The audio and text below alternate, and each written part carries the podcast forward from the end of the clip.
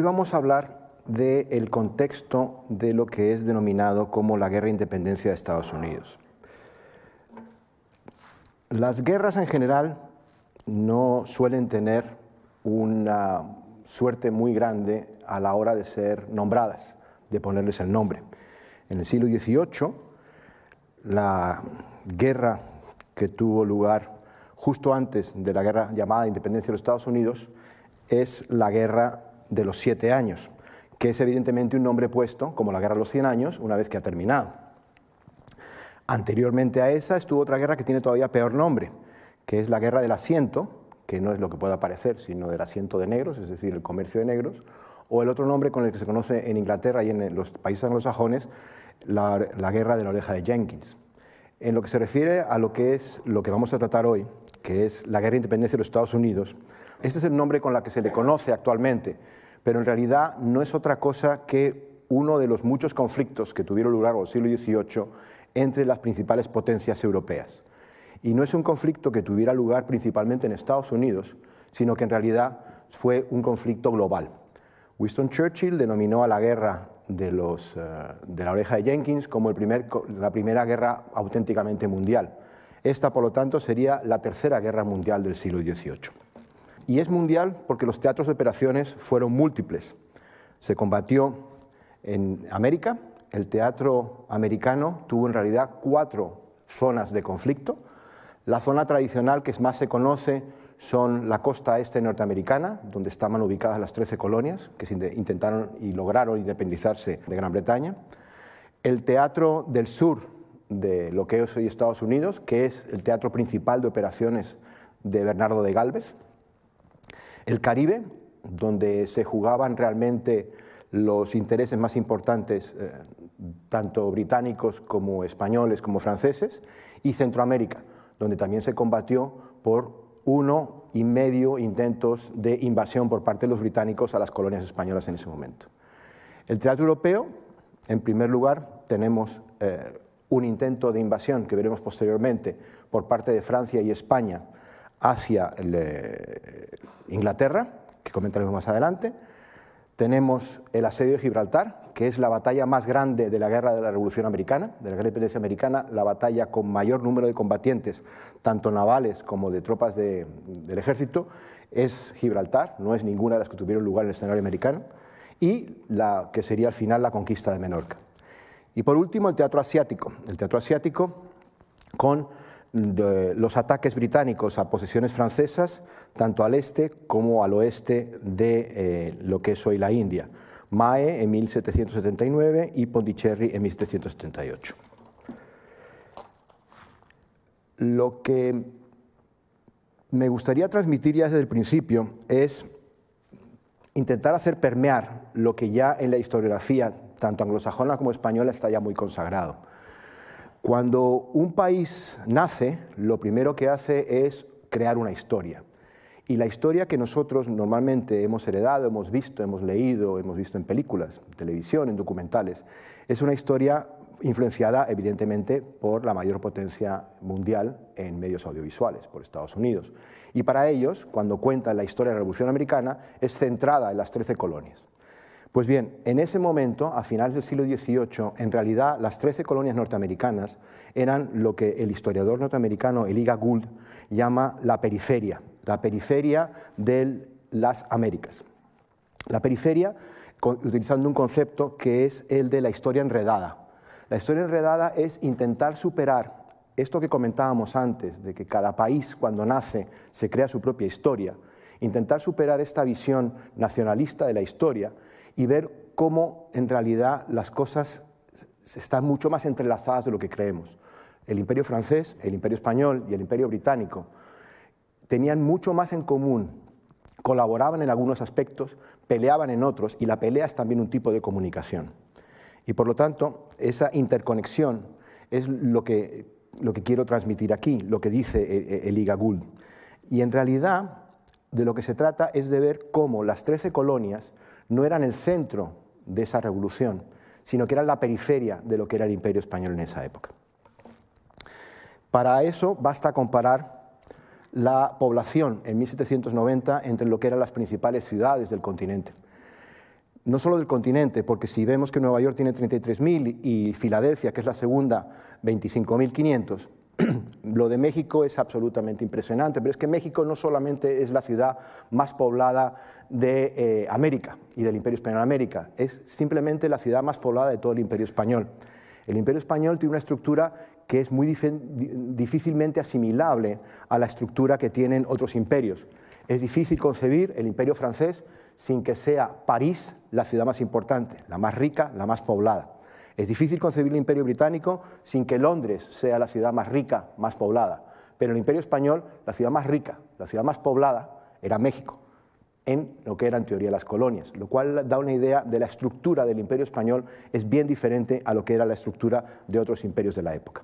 Pero no solo esto, también en el Producto Interior Bruto per cápita, la América española superaba con mucho a la América británica. Por mucho que, la América británica, las 13 colonias, estuvieran concentradas en la producción de uno o dos de tipos de productos, básicamente el tabaco en el sur y el, eh, bacalao en el norte, y también en, las mercancías y en, el comercio, en realidad el Producto Interior Bruto per cápita, teniendo en cuenta además que la población era muy superior, era también muy superior el PIB en las colonias americanas, en el Imperio Español. Y por último, las universidades.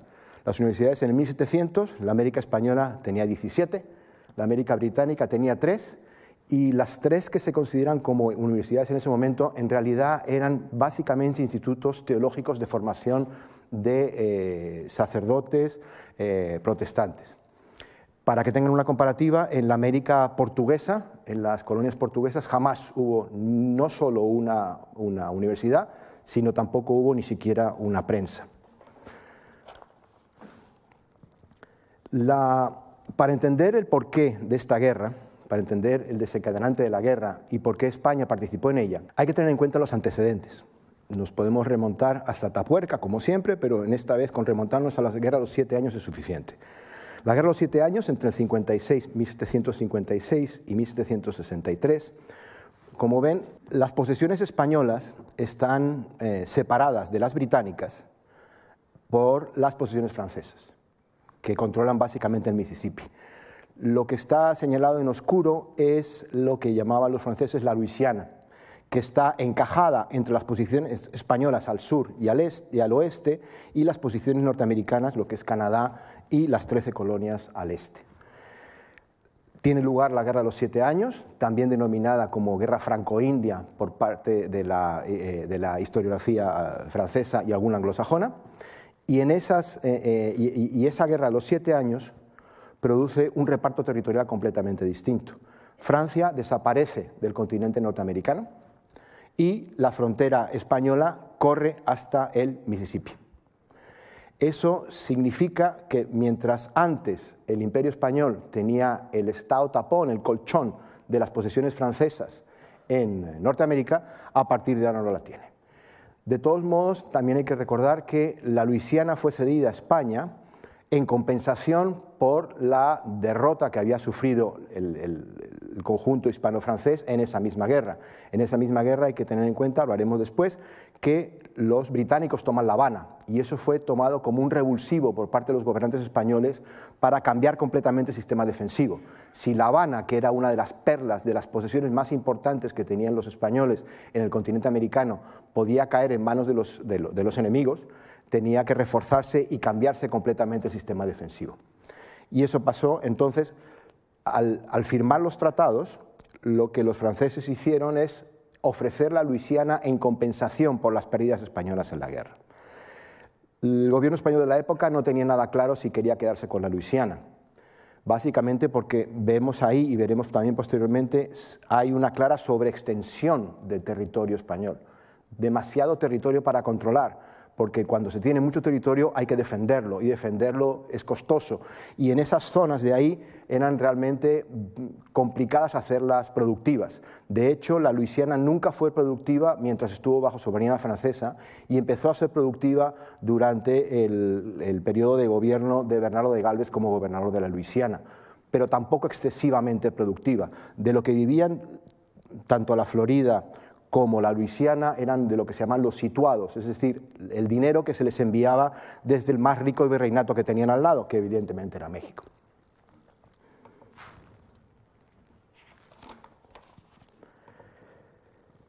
Los intereses globales de España en la Revolución Norteamericana se explican por una serie de, en primer lugar, la obsesión em, británica por mantener su prestigio internacional. Eh, dice un proverbio, creo que es japonés, que se aprende poco con la victoria, en cambio mucho con la derrota. Y este es un ejemplo perfecto. Los británicos ganaron la guerra los siete años y se sentaron directamente en el trono a disfrutar de sus ganancias. Francia, derrotada, lo que hizo fue empezar a prepararse para el siguiente conflicto y para poder recuperar su papel internacional. Y España exactamente igual. En, eh, en esta época empieza lo que se llama las reformas imperiales, que en España conocemos como las reformas borbónicas, en cuanto al imperio.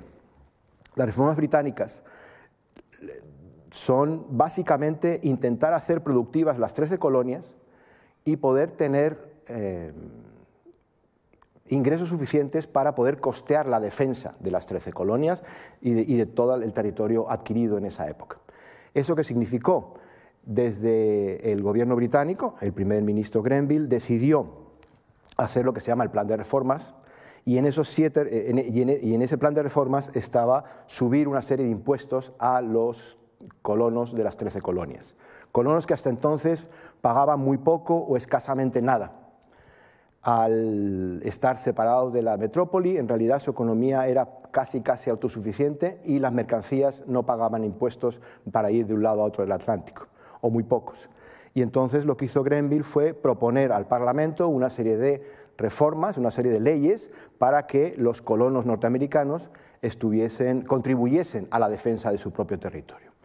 Estas son las que se llaman las leyes intolerantes o las actas intolerantes por parte de los colonos norteamericanos cuando se rebelan, que es básicamente eh, un impuesto sobre el papel sellado, un impuesto eh, sobre el azúcar y otra serie de impuestos más, que en realidad la pelea que tiene lugar al principio es una pelea de representación, se mandan colonos norteamericanos a, Londres, entre ellos por ejemplo Benjamin Franklin, se le manda a, Londres para que represente a las colonias para exigir que estos impuestos no terminen aplicando.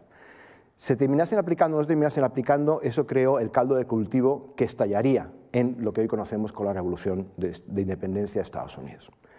En cambio, en España, las reformas imperiales españolas, las, eh, reformas borbónicas. En primer lugar, tienen como catalizador, que ya hemos visto antes, la Guerra de los Siete Años. La pérdida de La Habana supuso un revulsivo tremendo. Se dieron cuenta los gobernantes españoles que no funcionaba el sistema, el sistema defensivo y que había que cambiarlo completamente. Se cambian regimientos, se eh, crean nuevos regimientos, se cambia eh, la estructura de la Marina, se potencia la Marina, se da un revulsivo completo al concepto de defensa que ya veremos más adelante. Las reformas borbónicas en América, la idea general es hacer América más productiva y que estuviese bajo el control efectivo de la corona y no de las élites criollas. Durante los Habsburgos, sobre todo después de Felipe II, el escaso control que tenía eh, la monarquía española sobre las colonias americanas, sobre las posiciones americanas, hizo que fueran las élites criollas las que hicieran con el auténtico poder y eso significaba que poco rendimiento se le sacaba a las colonias.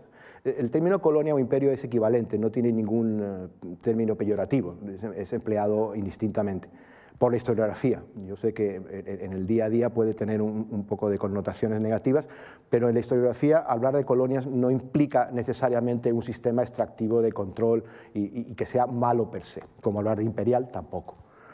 Entonces, lo que esto de la pérdida de poder de las élites criollas se ha visto tradicionalmente por la historiografía, tanto española como latinoamericana, como el germen de la independencia, de, los movimientos independentistas americanos en la segunda década del siglo XIX. Ya hablamos antes de la necesidad que tiene todo país al nacer de crearse una propia historia. Esto no fueron ajenos ni México, ni Argentina, ni Cuba, ni ningún país latinoamericano. Tampoco lo fue ajena a España, cuando España se convierte en España. Eh, con la unión de los reinos de Castilla y Aragón, en realidad una de las cosas primeros que se hacen es encargar una historia de España al padre Mariana. Es una cosa muy tradicional, en Alemania pasa exactamente lo mismo, en Inglaterra pasa exactamente lo mismo, en todas partes. Y entonces, este movimiento nacionalista historiográfico quería ver los antecedentes de las independencias latinoamericanas en esto, en las reformas borbónicas, en la pérdida de poder de las élites coloniales. La nueva visión es diferente, veremos más adelante por qué. La nueva visión es que las reformas borbónicas español, en el imperio español no supusieron una quiebra como sí supuso el plan de, reformas imperiales británicas y que al final, lo que sucedió al final del siglo XVIII es que el imperio español estaba francamente bastante bien cohesionado. Las raíces de la independencia, que no es el motivo de esta conferencia, son completamente distintas y tienen otra serie de desencadenantes. Hay un nuevo concepto de defensa imperial, se sustituye, eh, según Mario Hernández Sánchez Barba, el viejo concepto estratégico de defensa por un nuevo concepto, más amplio de seguridad. El concepto de defensa es un concepto mm, fundamentalmente militar, basado básicamente en el poderío naval y en el poderío de tropas sobre el terreno.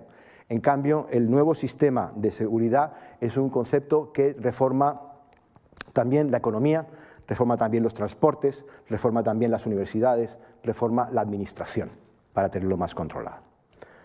Es decir, la defensa son solamente aspectos militares y la seguridad tiene aspectos militares, pero otros no menos importantes como los económicos o los generalmente estratégicos. Y por último, lo del fabianismo. Eh, Fabio, eh, Quintus Fabius Maximus es eh, un general de la segunda, romano de la Segunda Guerra Púnica, que ganó la Segunda Guerra Púnica ejecutando retiradas básicamente retirándose, practicando la, táctica de la tierra quemada y dando tiempo a que Roma se pudiese defender. Y entonces el fabianismo no es más que una táctica dilatoria, es intentar retrasar al máximo el momento de confrontación. Por unas razones, por, consideraciones estratégicas, es decir, para estar mejor preparado para esa confrontación que se ve, como decía el propio eh, Florida Blanca en su época, prepararse para la guerra como si fuera inevitable, pero hacer todo lo posible por evitarla.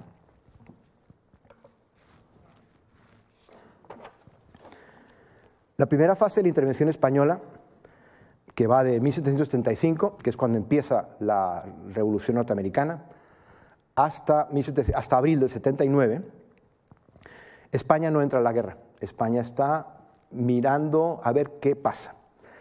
Eh, es una vieja táctica entre los imperios, y no solo de los imperios, sino que de cualquier confrontación internacional debilitar al enemigo por cualquier manera posible.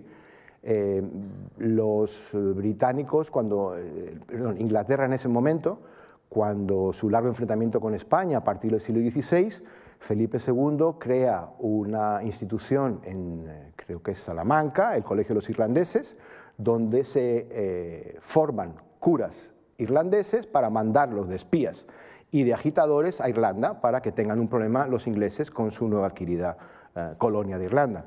Y es una cosa que se ha hecho siempre.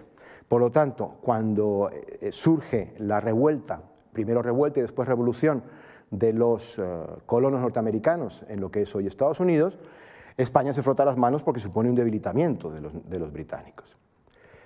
Y lo que empieza a hacer es, hablando con Francia, a ver cómo se puede ayudar a estas, a, estas 13 colonias que están en una especie de revuelta y después revolución contra los británicos. El total de lo que aportó España en realidad en ayuda material, efectivo y suministros. En, efectivo se dio una parte, que fue dinero directamente entregado a los revolucionarios. La mayor parte fue en material, tanto armamento como mantas. El ejército de Washington estaba básicamente vestido con prendas de vestir fabricadas en la península ibérica. Eh, cañones, eh, balas, mosquetes, lo que fuera, con tal de apoyarlos y que siguieran desangrando al imperio británico. En total, todo contado, y no es fácil contar todo lo que se dio porque hay varias cuentas distintas, como pasa siempre, al final unos 13 millones reales de vellón, que comparados a las libras tornesas y haciendo la equivalencia, es escasamente un 10% del aportado por Francia.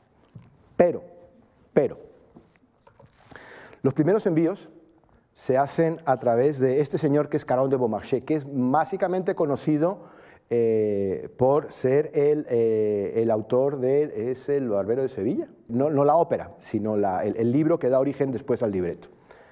Es un autor famoso que lo que hace es ofrecerse y ofrecer sus contactos a la corona francesa para, a través de él y de manera secreta, poder hacer estos envíos. Se forma una compañía con el bastante eh, transparente nombre de Roderick Hortalez y Cía, es decir, no puede sonar más español dicho por un francés, a la cual la corona francesa da un millón de libras. Inmediatamente el embajador de España en ese momento aporta otro millón de libras. Entonces, con dos millones de libras, que es un montón de dinero para la época, se fletan una serie de barcos a través de Roderick eh, Hernández y compañía para enviar eh, pertrechos y suministros a las tropas eh, norteamericanas, en ese momento en una situación realmente complicada, de clara inferioridad. Pero España no se contenta con eso, sino que también durante la primera fase de la ayuda española a la independencia de Estados Unidos, se toma también la ayuda de un personaje, en este caso no un autor teatral, sino un, uh, un empresario, un emprendedor creo que decimos ahora, que, lo que, era el, hijo mayor de la casa Gardoki e Hijos. Gardoki e Hijos era una empresa vasca que llevaba mucho tiempo comerciando con las 13 colonias norteamericanas, básicamente importando bacalao, que era lo que, lo que se dedicaba. La ventaja que tenía Gardoki, eh, Diego de Gardoki, es que uno, hablaba perfectamente inglés porque había estado, eh, le habían mandado a sus padres a estudiar a Londres, cosa que era extremadamente rara en la época. Nadie hablaba inglés en la época. Lo que hablaba todo el mundo era francés. Las comunicaciones, no solo diplomáticas, sino cuando le estalle la guerra y veamos el próximo día las batallas de Bernardo de Galvez, Bernardo de Galvez sus comunicaciones son en francés con los británicos. Entonces, el inglés no lo hablaba prácticamente nadie y eso era un punto muy importante. Y segundo, los contactos de su compañía que tenía, porque gran parte de los revolucionarios norteamericanos eran mercaderes, eran empresarios, eran emprendedores, eran comerciantes, con lo cual tenían los contactos muy bien engrasados. El problema básico es que eh, Gardoki, que después sería nombrado el primer embajador de España, ministro en este caso, pero equivalente como embajador, el primer embajador de España ante los Estados Unidos, a veces no distinguía muy bien lo que eran sus intereses particulares como miembro de Gardoki e hijos de los intereses de la corona, lo cual crearía algún que otro problema, pero que no es el caso para hablar hoy. Cuando las operaciones de Gardoki e hijos se vuelven complicadas, porque eh, se le interceptan varios envíos por parte de la Marina Británica que iban hacia el norte, hacia Boston y hacia Filadelfia, se elige una segunda ruta de aprovisionamiento que es a través de la Luisiana, a través de lo que era Bernardo de Galvez el gobernador. Y entonces en esos envíos a la Luisiana lo que se hace es, se mandan unas cajas en las cuales dicen que son mantas y tiendas, cuando en realidad lo que llevan eran armas. Bernardo de Galvez las recibe en la Luisiana, en el puerto de Nueva Orleans, las descarga de los barcos españoles, les cambia las etiquetas para que no se sepa de dónde vienen y llegan los norteamericanos, los enviados norteamericanos y se las llevan subiendo por el Mississippi para aprovisionar y habituallar a las tropas norteamericanas. Esto es más o menos ayuda material y suministro y ayuda metálico, pero hay otros dos tipos de ayudas que son tan o más importantes que las anteriores. Primero, la apertura encubierta de puertos. Para la escasa, pequeña y muy débil marina de guerra norteamericana en esa época era fundamental poder contar con unos puertos de abastecimiento y reparación, que la gran mayoría en todo el Caribe estaban controlados por los británicos, por los ingleses. Y poder disponer de los puertos españoles desde Nueva Orleans a todo el Caribe español era fundamental. Ellos se dedicaban, la Marina norteamericana en ese momento, fundamentalmente a operaciones de corso y hostigamiento de la Marina mercante británica. Y lo otro es lo que se llama la política de hospitalidad. La política de hospitalidad es un truco empleado por eh, el gobierno español para poder aceptar en sus puertos y en sus territorios a combatientes norteamericanos en esa guerra que se rehabituallasen y que volviesen a la contienda. En teoría, la política de hospitalidad cubría también a británicos en esa contienda, pero flexiblemente aplicada, pues da lugar a que se hace más favores a los norteamericanos. La primera fase de la guerra, cuando Francia, el 6 de febrero del 78, firma tres acuerdos con los representantes de Estados Unidos en París. Los tres, eh, los tres acuerdos es importante, en primer lugar, un tratado de amistad y comercio, eso no tiene mayor implicaciones. El segundo, un tratado de alianza entre Francia y los Estados Unidos, es decir, reconoce a los Estados Unidos como un ente soberano e independiente. Y por último, y no menos importante, una cláusula secreta y separada sobre la futura inclusión de España dentro de esos tratados anteriores. Ya veremos posteriormente que España nunca fue aliada de los Estados Unidos, sino simplemente aliada de Francia, Pero eso es importante porque ya desde el principio Francia sabía que para poder vencer a los británicos era necesario el aporte español, en poderío en América. Y estos son los diferentes escenarios de guerra que tienen lugar, teatros de operaciones, que tienen lugar durante la fase francesa del conflicto. Em, lo primero que hay son em, unas pequeñas escaramuzas en el Caribe, en la isla de, Granada, en julio del 79. Después la flota del almirante de Sten va a Filadelfia, pero no sirve para nada porque llega, tiene un encuentro no decisivo, se persigue con la flota británica, queda completamente eh, indeciso. Tercero, la batalla de Ushant, que pese al nombre en realidad está en el Canal de la Mancha, también queda indecisa. Eh, los franceses tienen una de sus pocas victorias, que es Dominica, en septiembre del 78. La otra victoria es la última de este periodo, que es la conquista de San Vicente y Granadinas, pero son victorias muy menores en zonas muy pequeñas de escaso o nulo valor estratégico. Lo más importante aquí es que los franceses pierden sus posesiones en la India. Al perder las posiciones en la India, los franceses son conscientes de que o entra España en la guerra o esto no tiene ningún futuro para ellos y no podían permitirse el lujo de volver a perder una guerra como habían perdido la guerra de los siete años. Entonces, ¿qué es lo que quiere Francia? ¿Qué es lo que está buscando? El objetivo fijado en los tres tratados, el de amistad, el de alianza y la cláusula secreta, era en teoría asegurar la independencia de los Estados Unidos. Pero en realidad el interés fundamental francés es debilitar a Gran Bretaña y restaurar a Francia en su posición imperial que tenía antes de la guerra, concretado en tres aspectos fundamentales. Uno, asegurarse los derechos de las pesquerías en lo que es hoy la península Labrador, en el norte, en lo que es el noreste de Canadá. Esto era importante no tanto solo por las pesquerías, sino porque en ese lugar, en San Miguelón, como es San Miguelón y San Pierre, que son puertos pesqueros, eh, eran eh, lugares que había una tremenda población de flota pesquera.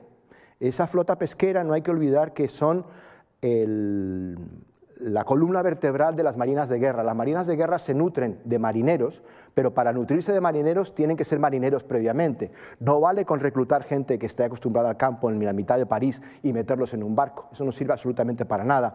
la recluta en la armada, en las armadas de la época, tenía que ser gente con experiencia marinera. Y estos dos enclaves en, Norteamérica eran esenciales porque nutrían a la Armada francesa de un porcentaje enorme de los, marineros que, eh, que eran las tripulaciones de sus barcos de guerra. Por lo tanto, era esencial para ellos poder recuperarla.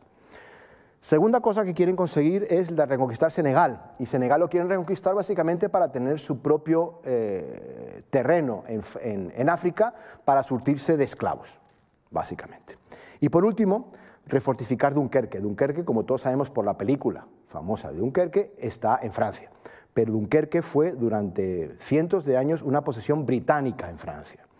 Y en el tratado que dio fin a la Guerra de los Siete Años, sigue siendo francés Dunkerque, ya lo habían recuperado bastante tiempo antes, pero se habían comprometido a no fortificarlo. Y esa no fortificación de Dunkerque es una espina clavada en el honor francés del mismo modo sentido como se siente y como se sentía la espina en el honor español de Gibraltar perdido en la Guerra de Sucesión Española. Que no solo Gibraltar, a diferencia de Dunkerque, estaba en, posesión de los británicos, Dunkerque estaba en posesión francesa, pero no podía rearmarse, es decir, tenía una soberanía limitada. Y esto era muy resentido por parte de los franceses.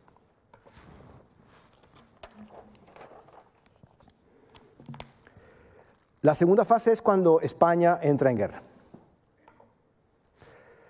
Las motivaciones de España para entrar en guerra. Empezando por la segunda, en realidad. La segunda es la política de debilitamiento, el fabianismo que hemos hablado antes de, Florida Blanca. Ya estaba agotado, ya se puede esperar un rato, se puede dar largas, pero al final no hay más remedio que enfrentar la realidad. Y ya estaba, ya, ya estaba la fruta suficientemente madura, la situación ya estaba suficientemente crítica como para ya haberse agotado este fabianismo, esta espera el primero, que hemos puesto ahí, el enemigo de mi enemigo es mi amigo. Es una vieja máxima aplicada desde los romanos. Cuando tu enemigo tiene un problema, eso automáticamente convierte a su enemigo en tu amigo. Y por lo tanto, España ve con buenos ojos la revolución, la revuelta y después revolución norteamericana, porque ya lo hemos hablado antes, debilita seriamente el poderío británico, especialmente el poderío británico en América, que es el ámbito de influencia del imperio español, el fundamental ámbito de influencia del imperio español. Tercero, el mejor vecino es el vecino más débil. España se planteó, el gobierno español se planteó en esa época qué era mejor. Vimos antes el mapa de 1763, en el cual la frontera española lindaba, una vez desaparecidos los franceses, lindaba con los británicos. Y España, los gobernadores españoles, se plantearon, los gobernantes, perdón, se plantearon qué es mejor, tener al imperio británico como vecino, a tiro de piedra del otro lado del Mississippi, o tener a una autoproclamada república independiente de 13 estados, de la cual no se sabe qué estructura va a tener. Hay que tener en cuenta que en esa época las repúblicas tenían muy mala reputación respecto a cómo podían llevar sus asuntos. La única excepción era Holanda. El problema de eso es que eh, se concebía en la teoría política de esa época que las repúblicas tenían un máximo de expansión territorial posible y que a partir de cierta cantidad de territorio y de cierta cantidad de población el sistema republicano era imposible de, hacerlo, de hacer funcionar. Por lo tanto, España dice, si estos 13 colonias que se van a proclamar en Estados Unidos que esa es otra historia, porque Estados Unidos se proclama eh, independiente, la, realización de esa independencia tiene lugar con los tratados de París, que veremos más tarde, en, en 1783, pero hasta la Constitución norteamericana, el sistema central de gobierno norteamericano es tremendamente débil hay incluso durante los debates constitucionales grandes tendencias a la disgregación, a que se, se, fundasen no un solo país, que conocemos hoy que es los Estados Unidos de Norteamérica, sino varios países. En principio, la división norte-sur, básicamente entre esclavistas y no esclavistas, porque son dos modelos no solo de esclavitud, sino son modelos también económicos y sociales, pero también entre el sur y el norte había tensiones disgregadoras, con lo cual podrían haber sido cinco, seis, siete, ocho países completamente distintos, lo cual hubiera sido completamente diferente a la historia mundial. Y España decidió, pues si estos se van a proclamar una república, que es un gobierno débil, y encima van a tener un gobierno muy débil, pues mejor tener a estos señores de vecinos que no tener al imperio británico. Y por último, también se evaluó el riesgo de contagio, entre comillas, revolucionario. Es decir, en las reuniones del Consejo de Ministros de la época, los gobernantes españoles dijeron muy claramente que había que tener mucho cuidado con cómo se ayudaba a los rebeldes norteamericanos, no vaya a ser que ellos tuvieran la idea de, que ellos sirvieran de ejemplo o les diesen la idea a las colonias españolas en, en América. Pero esa es otra historia de la cual ya hemos avanzado algo. Los objetivos que tenía España en esta guerra son esos seis y están en el tratado que firma con Francia. Por lo tanto, es clarísimo. Los ingleses ya sabían de principio qué iban a ser sus objetivos y aunque no los hubieran puesto, eran evidentes que todos sus objetivos. Todos conseguidos menos el primero. Que hoy todavía colea, pero hay que tener en cuenta que en esa época todo es intercambiable, es un juego imperial. Es decir, Movila, que es una población en el sur de Estados Unidos, Pensacola, que es otra población de Estados Unidos, está dispuesto el gobierno español a cambiarlas si Gibraltar hubiera vuelto a España. Menorca, que es otra de las cosas que se quiso recuperar, al final se consiguió recuperar por medio de una invasión, una, operación militar franco-española, dirigida por un general francés y con tropas mayoritariamente eh, francesas. Segunda cosa, el pacto con Francia se firma en el Tratado de Aranjuez el 12 de abril del 79 y la declaración de guerra tiene lugar el 16 de junio del 79. Pero eh, antes de la declaración de guerra ya todos sabían que iba España a entrar a la guerra y las tropas españolas llevaban movilizándose y preparándose desde mucho tiempo antes. Y los británicos evidentemente lo sabían. Ahora, esto es una comparativa de las armadas, de lo que es primero la Armada británica o inglesa y la Armada francesa en 1775. Con este equilibrio de fuerzas es imposible eh, que el, el bando francés pueda tener control. No solo eso, sino que eso implica que los británicos tienen el dominio de las comunicaciones, tienen el dominio de los mares, pueden golpear donde, cuándo y como quieran. Entonces los franceses aguantaron hasta que en 79, estos son solo navíos de guerra, lo que llaman navíos de tres puentes, no cuenta fragatas y otra serie de navíos, estos son los, grandes, los grandes, que, em, que da una buena idea de la comparativa. Los británicos han reducido porque algunos han perdido en, los años de conflicto. Y la flota conjunta eh, hispano-francesa ya es muy superior a la, británica. ¿Eso qué permite? Pues permite exactamente lo que hacen, los británicos antes, golpear donde quieras, como quieras y cuando quieras. Y esa es la principal contribución estratégica que tiene lugar en, este momento con la entrada de España en la guerra de independencia de Estados Unidos. Las consecuencias de la entrada de España en la guerra. La iniciativa pasa al, bando franco-español. Esto es una caricatura publicada en un periódico, en un periódico británico, en el cual eh, se ven representados los cuatro enemigos que tienen los, el león británico. España es un cocker spaniel, bueno. Francia es un gallo, es un símbolo tradicional francés. La serpiente es un símbolo es Estados Unidos. Eso viene de un grabado que publicó eh, Benjamin Franklin en uno de sus periódicos, no sé si lo, recuerdan ustedes, es una serpiente cortadita en trocitos, que cada trocito son las colonias, norteamericanas, las 13 colonias, que si están separadas, mueren. De hecho, el, el, moto, el lema que pone a eso es únete o muere.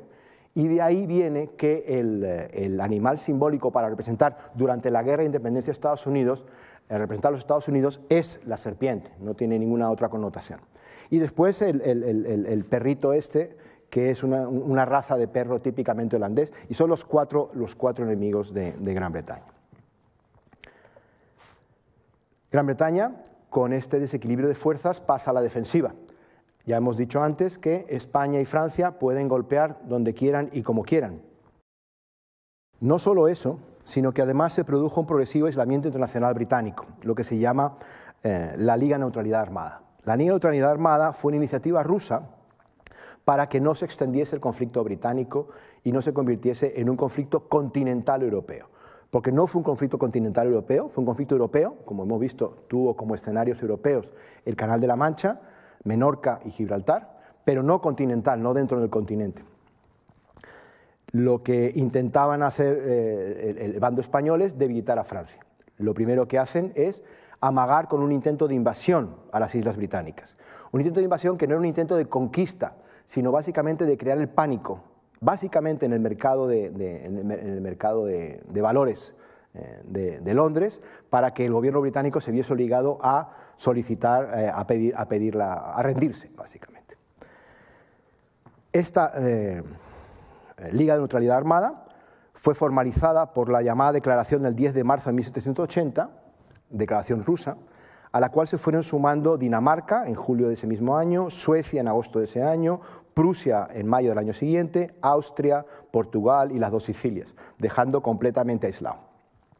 El origen de, este, de, esta Liga de Neutralidad Armada es la amenaza británica o inglesa de atacar cualquier buque que fuera con suministros para los revolucionarios norteamericanos.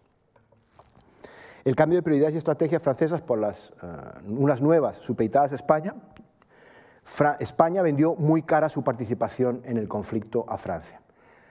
Es más, la guerra tiene un antes y un después de la entrada de España en el conflicto. Francia tenía una serie de prioridades, ya las hemos visto antes, Senegal, Newfoundland, eh, San Pierre y Miguelón, eh, pero, pero cuando España entra, las prioridades pasan a ser las prioridades españolas. Es más, eh, en la historiografía norteamericana se habla de que Francia se volvió rehén de España en cuanto a la conducción de la guerra. Las iniciativas eran españolas, las mayores eh, contribuciones de tropas eran, eh, para los objetivos españoles, la operación conjunta del sitio de Gibraltar, la operación conjunta de la toma de Menorca, las operaciones conjuntas en el Caribe. Lo único que como Francia era aliada de Estados Unidos, eso le permitía hacer operaciones conjuntas con Estados Unidos, que ya veremos posteriormente. Y eso es importante recordarlo. España era aliada de Francia, no era aliada de los, holandeses ni era aliada de los, norteamericanos. Los eh, gobernantes y los militares españoles tenían instrucciones muy estrictas de ayudarles, pero nunca ni, hacer operaciones conjuntas ni colaborar con ellos. Hubo algún problema con una, mientras las tropas españolas estaban eh, en Haití, de lo que es hoy Haití, preparándose para la invasión de Jamaica. Cuando se retrasó esa invasión de Jamaica, se eh, realizó la, invasión de Nueva Providencia. Y como no había barcos eh, en ese momento de transporte, se contrató unos barcos eh, propiedad de un armador norteamericano. Cuando se conquistó la, la isla, no hubo ningún problema, todo fue más o menos bien pero cuando llegaron las noticias de que se había hecho utilizando medios de transporte norteamericanos, se abrió una investigación y a quien había eh, hecho y liderado y tenido esa idea no fue muy recibido en la Corte, muy bien recibido en la Corte, por eso de las ah, prioridades. Eh, España entra en guerra y cambia completamente los escenarios. Asia los, franceses siguen intentando recuperarla sin ningún éxito. El Atlántico son en realidad encuentros entre, entre, flotas. Centroamérica hay un intento de invasión por parte de los británicos que repele Matías de Galvez, padre de Bernardo de Galvez y en ese momento eh, eh, gobernador de la, de la, región. En América del Norte tenemos las operaciones eh, tanto en el Teatro Sur como en el Caribe Gibraltar, el largo, el, largo, el largo sitio de Gibraltar y el intento de invasión que ya nos hemos referido por parte de los, de los eh, eh, franco-españoles. El fin de la guerra. Em, los franco-españoles no pierden ningún encuentro, lo único es no consiguen el sitio de Gibraltar. Por lo tanto, están en la mejor de las posiciones para negociar la paz, al menos teóricamente. Esta es la 20 vigésimo tercera paz de París que existe en la historia, porque todas son paces de París, hasta incluso los acuerdos de Versalles. De hecho, los tratados que terminan la guerra de independencia de Estados Unidos son firmados en París y en Versalles. Por lo tanto, eh, siempre se firman en el mismo lado, con lo cual hay que distinguirlos. Son cuatro tratados los que se firman. Estados Unidos y Gran Bretaña en septiembre del 83, en París. Francia y Gran Bretaña el mismo día en Versalles. España Gran Bretaña el mismo día en Versalles también, y por último, el 20 de mayo del año siguiente, el de Holanda con Gran Bretaña. Pese a la situación militar en la cual los eh, británicos habían perdido en todos los frentes, básicamente todos los frentes no, el frente de la India lo habían ganado, pero era un, un escenario muy secundario para esa época. Habían perdido militarmente todas las batallas. La más importante la de Yorktown y a partir de la de Yorktown no hay grandes batallas en el escenario norteamericano. Está la conquista de Menorca y está el sitio de Gibraltar y algunas operaciones en el Caribe. Pero a partir de la batalla de Yorktown, que es en el 81, las eh, hostilidades decrecen, se vuelven hacia, hacia el continente europeo y ya está claro que los británicos no van a poder ganar. Pero la gran ventaja que tienen los británicos es que pese a haber perdido en, en lo militar, son, como hemos visto, una de las partes en cada uno de estos tratados. Es decir, tienen una visión global de lo que están firmando con cada uno. Los británicos saben lo que están negociando con los norteamericanos, saben que están negociando con los franceses, saben que están negociando con los holandeses y que están negociando con los españoles. Con lo cual, pueden, si no enfrentar uno a otro, sí crear tensiones entre uno y otro. Si a ello le, le sumamos que España no fue aliado de Estados Unidos nunca, cuando los británicos firman su tratado correspondiente, eh, los norteamericanos y los británicos firman su tratado correspondiente, las concesiones en ese tratado son concesiones que van en contra de lo que después firmarán con España. Básicamente en una serie de puntos que es la definición de la frontera y la navegabilidad del, Mississippi, que ahora, que ahora lo veremos. Con lo cual, eso les permitió a los británicos tener una visión de conjunto y jugar unos contra otros y poder debilitar en esa paz. Estados Unidos, por su parte, tiene un único objetivo, que es la independencia. Lo demás no le importa. Las fronteras en realidad no le son relevantes en ese momento. Lo que quiere es la independencia. Pelea por las fronteras, pelea por la rivalidad de Mississippi, pero decide darle tiempo al tiempo. Lo importante es haber ganado la guerra y haber sido reconocido como un nuevo Estado en el concierto de las naciones. Y después tiene un equipo negociador brillante, liderado por Benjamin Franklin. Y España, al no ser aliado de Estados Unidos, estaba completamente en, desconocimiento de qué es lo que estaban haciendo los norteamericanos con los, eh, británicos. Los problemas que quedan de cuestiones pendientes entre para, para, las relaciones entre España y los Estados Unidos es, ya lo hemos mencionado antes, la navegabilidad del Mississippi. Para España, eh, el Mississippi era suyo para los norteamericanos era suyo. Para los británicos, ellos se lo ceden a los norteamericanos. El problema jurídico es bien complicado porque en derecho internacional actual los ríos que pasan por varios estados tienen que tener los estados ribereños acceso a ese río para poder sacar sus comercios, el transporte de personas y mercancías. En esa época no, en esa época se regulaba por medio de tratado. España había regulado en un tratado anterior con los británicos ciertas condiciones, no de libre navegación, pero de navegación ventajosa, de británicos por el Mississippi. En teoría, eso lo que hace es, los británicos, ese derecho se lo ceden a los, norteamericanos y los norteamericanos lo reclaman frente a los españoles. Pero España dice, no, porque yo se lo a los británicos, pero para cedértelo a ti tengo que cedértelo a ti. Los británicos no pueden ceder ese derecho sin mi consentimiento. Y es muy importante porque si los, norteamericanos no tienen la navegabilidad del Mississippi, no pueden sacar gran parte de sus mercancías y no pueden tener acceso a lo que es la parte más eh, del oeste de sus territorios de esa época.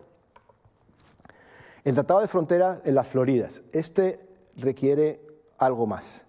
Estas son las tres propuestas que se discutieron en su momento. Evidentemente, la propuesta española era llevar hacia, hacia, el este todo lo posible la, frontera y subirla a eh, lo máximo posible eh, en las Floridas.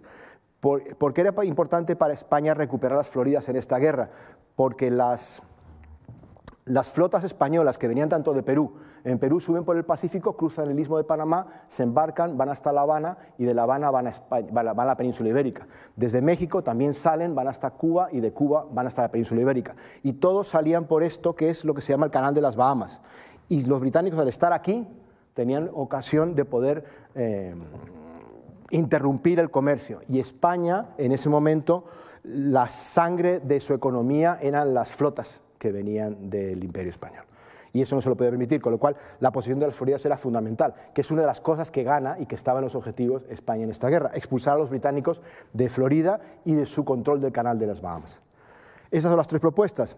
La francesa, que está a la derecha del todo, es en teoría aún más beneficiosa, y los norteamericanos, evidentemente, quieren llevarse la frontera hacia el este. Al final, la frontera del tratado es esta.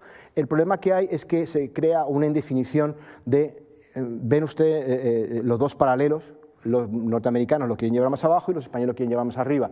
El problema es que en, en los tratados firmados entre los norteamericanos y los británicos se les da el de arriba y el firmado entre España y los británicos, la frontera se fija abajo con lo cual hay, como, ya les, dije antes, hay ese juego que hacen los británicos de firmar con unos una cosa y firmar con otros otra, lo cual generará muchos problemas para las relaciones entre España y los Estados Unidos entre finales y sobre todo principios del siglo, del siglo XIX. La regulación del comercio bilateral está ligado al río Mississippi, pero también a otra serie de factores. Por ejemplo, durante la guerra, eh, el gobierno español había permitido a los comerciantes norteamericanos eh, aprovisionarse y comerciar en puertos españoles sin pagar eh, tasas, sin pagar amojarifazgos, sin pagar impuestos. Evidentemente, los mercaderes norteamericanos se acostumbraron muy rápidamente a ese trato de favor. Y cuando termina la guerra y se les dice, mira, la guerra ya ha terminado, esto se ha acabado, empieza a generar muchos problemas teniendo en cuenta además que los, eh, los nuevos Estados Unidos, el, lugar para aprovisionarse fundamentalmente de materias primas y de, y, de, y de, alimentos es las posesiones españolas, tanto en el Caribe como en el continente. Cuando se les cierra, se les vuelve a cerrar ese acceso, se crean muchos problemas. Las relaciones con las poblaciones indígenas. E, esto daría para otra conferencia, pero básicamente lo que se trata es que el modelo de relaciones indígenas de los británicos y franceses y el modelo de relación con las poblaciones indígenas de los españoles eran muy diferentes, basados en unas tradiciones diferentes, basados en una historia diferente, basados en un modelo económico diferente y en un modelo social distinto. Eh, los historiadores no, no decimos qué es mejor, intentamos explicar e intentamos entender. Entonces, el problema que se crea aquí, por ejemplo, cuando la Luisiana pasa a España, en la Luisiana francesa habían esclavos indígenas. Según la legislación española, los, esclavos los indígenas no podían ser esclavos. Con lo cual se produce una eh, liberación de esclavos indígenas porque la, la, legislación española expresamente prohibía la esclavitud de los indígenas. Pero no solo eso, sino que la legislación española en cuanto a la esclavitud es bien diferente respecto a, la, norteamericana y a la británica y a la francesa. Básicamente, por una serie de razones, aparte del influjo de la Iglesia Católica, de las tradiciones, de las costumbres, de la historia. Eh, en España, por su historia, cualquiera podía ser esclavo, podía ser capturado en, las campañas en, el sur de la península o más tarde en el Mediterráneo, y un español nacido en Torrevieja o en Barcelona o en Madrid podría terminar siendo esclavo. Eso no le quitaba su humanidad, el ser esclavo. No había una ligazón entre raza y esclavitud, que sí la hay en, el modelo de esclavitud eh, británico. El negro termina convirtiéndose en sinónimo de esclavo. Eso no es así en el derecho español. Otra cosa más, por ejemplo, el esclavo en el, derecho español, que también chocó con, los antecedentes en la Luisiana y en, estas cosas, en el derecho español tenía una institución que se llama la cuartación. La cuartación es, el esclavo tenía derecho al descanso dominical. Y en el descanso dominical podía trabajar.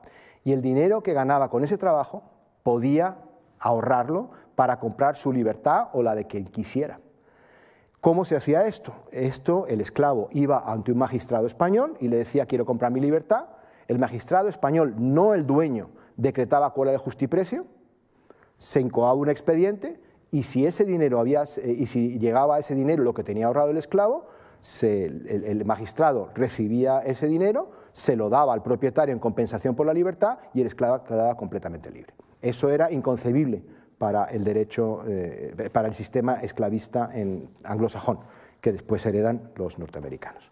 Y eso crea tensiones después cuando España adquiere las Floridas y está en conexión con los estados más esclavistas del sur. Se producen unos trasvases de población tremendos de, esclavos negros desde las colonias norteamericanas hacia las colonias españolas, buscando esa vía de poder tener acceso a una vida, no sé si mejor, pero desde luego por lo menos tener la, posibilidad de poder tener una garantía de ser libre si se cumplían una serie de circunstancias. Seguimos con las consecuencias. El impacto ideológico de la guerra de independencia de Estados Unidos. Es tradicional en la historiografía hablar de la era de las revoluciones y suena todo muy bonito. Es decir, la guerra de las revoluciones empieza con la Revolución Americana, sigue con la Revolución Francesa, sigue con la independencia de Haití y después otra serie de revoluciones a lo largo de, principios del siglo XIX. Suena muy bonito, pero cuando llegamos a la segunda década de, de 1800 y se producen las independencias eh, latinoamericanas, al final el modelo quiebra porque no tienen nada que ver las independencias latinoamericanas. Es decir, no se produjo efecto contagio entre la revolución de Estados Unidos, la, independencia de Estados Unidos y la independencia de las colonias españolas en América. Por varias razones. Una, por el idioma. Por mucho que escribiesen una declaración de independencia maravillosa, nadie en las colonias españolas eh, ni en España hablaba inglés. La influencia es básicamente francesa, con lo cual sí hay influencia en francesa, pero no norteamericana. Para Gran Bretaña, el fin de la guerra de independencia de Estados Unidos supuso el fin del primer imperio británico y el principio del segundo imperio británico.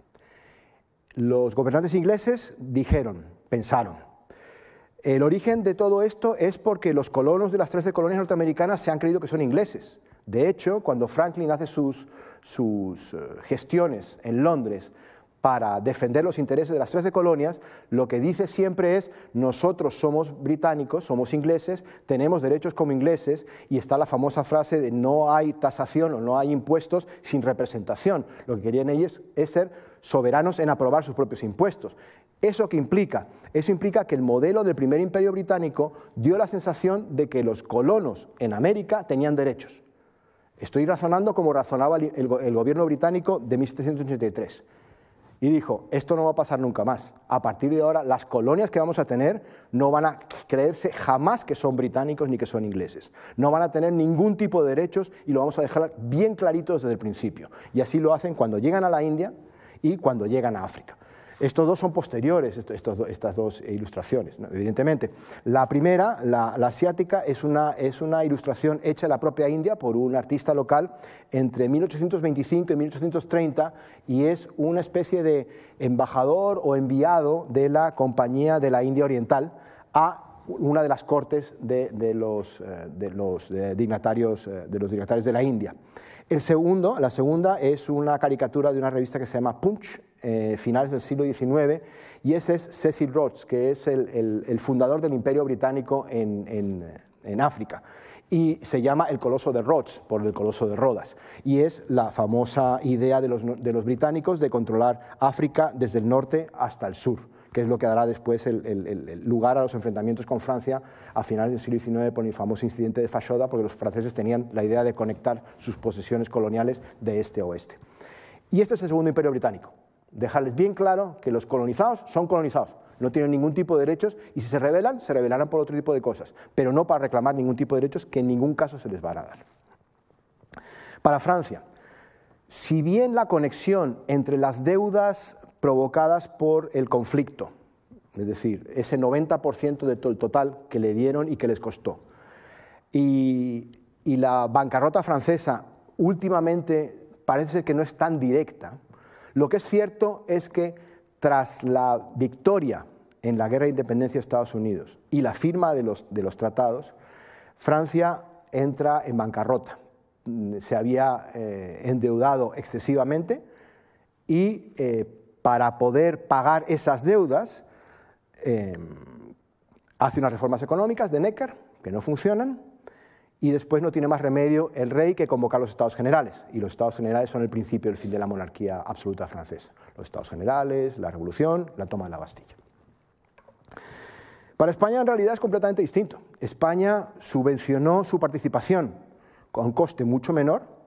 La financiación la hizo a través de una emisión de bonos. El Banco de San Carlos empieza en esta época. El Banco de San Carlos, perdón, es el antecedente del Banco de España.